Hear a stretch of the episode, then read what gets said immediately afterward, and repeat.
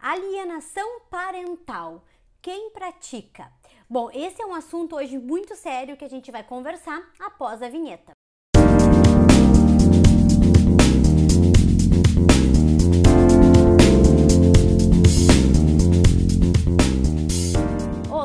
Pessoal, tudo bem? O meu nome é Bárbara Correia, eu sou advogada de direito de família e eu resolvi trazer este assunto mais uma vez para nós conversarmos aqui no canal porque eu vejo muita indignação, muitos comentários nos meus vídeos aqui sobre alienação parental.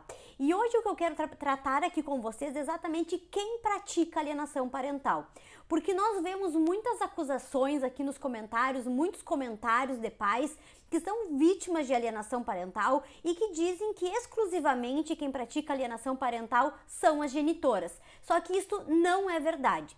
A alienação parental, embora pela situação mais comum, que é a criança estar muito mais tempo sobre a, a posse, a guarda física da, da mãe, por ser muitas vezes, na maioria dos casos, é a mãe que sabe qual é o médico que frequenta, a escola que participa. Então, muitas vezes acaba tendo as alienações parentais feitas pela mãe, no caso. Mas isto não quer dizer que ela seja a única praticante de alienação parental porque existem muitos pais que sim praticam alienação parental. Quando eles dizem para a criança, por exemplo, eu vejo muitos casos assim, quando eles dizem que ah, o que, que a tua mãe faz com o dinheiro da pensão? A tua mãe está gastando no que o dinheiro que eu dou para ti? Quando eles dizem a tua mãe é uma louca, a tua mãe, culpa é dela o relacionamento ter acabado. Isto é alienação parental. E é isso também que a gente vai conversar aqui hoje.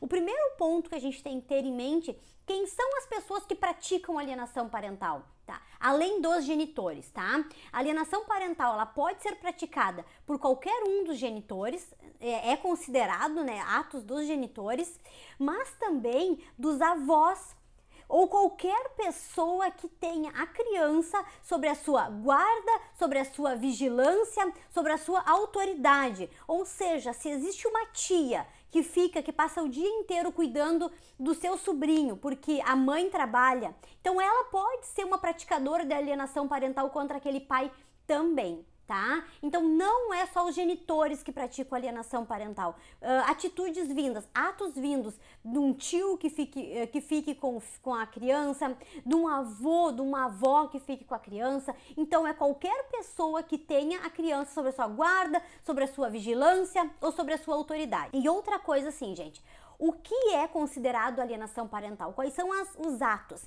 Eu não vou listar para vocês aqui os, os, casos exemplificativos que a lei da alienação parental traz, porque eu já tenho um vídeo em que eu falo sobre isso, tá?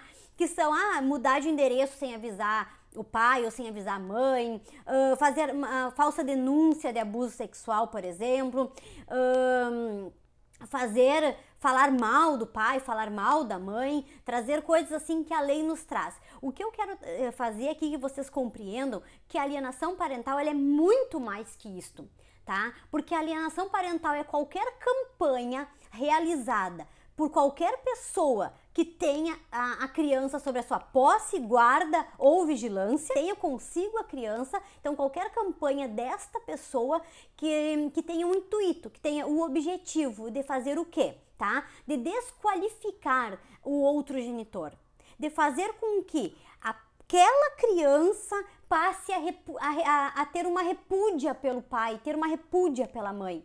Que aquela própria criança, ela não queira ir para casa do pai, ela não queira ir para casa da mãe. Quem já não escutou uma criança dizer assim: "Mãe, eu não quero ir para casa do pai porque lá é chato"?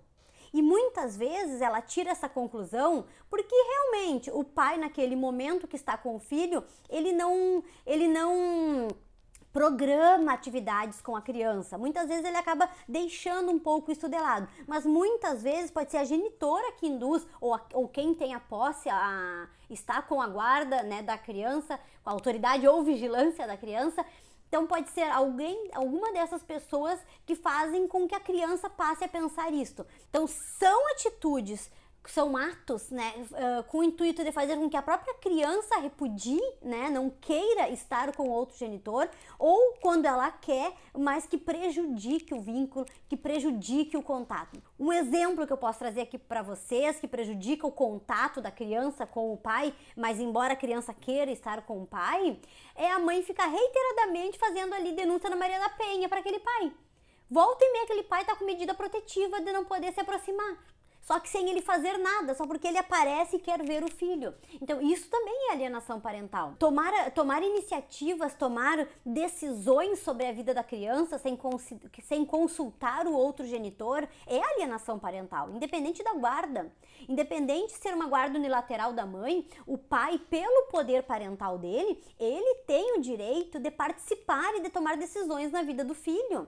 Então, no momento que a mãe tira este direito dele, isso também é alienação parental parental. Quando ela resolve qual médico que vai, ou quando, ela, quando resolve qual a escola vai estudar, quando ela toma todas essas, essas decisões sem consultar o pai, ou o pai toma todas essas decisões sem consultar a mãe. Então, isso também é alienação parental. É importante que a gente tenha em mente que o que a lei nos traz sobre alienação parental é só exemplos. Tá? É alguns exemplos, mas o que o juiz vai considerar é exatamente o que está acontecendo ali no caso e o juiz vai dizer se aquilo é alienação parental ou não, considerando isso. Se há intenção né, de, de fazer com que a criança, a própria criança, não queira mais saber do outro genitor, ou mesmo quando a criança quer aquele que está com a criança prejudica esse vínculo, prejudica esse contato, prejudica toda essa questão de, de laço e de afeto. Bom, gente, era isso que eu queria conversar aqui um pouco com você sobre esse assunto, que é um assunto bem sério que traz bastante dúvidas e a gente poderia falar horas sobre este tema. Então, não esquece de se inscrever no canal, ativar o sininho para receber as notificações e a gente se vê nos próximos vídeos.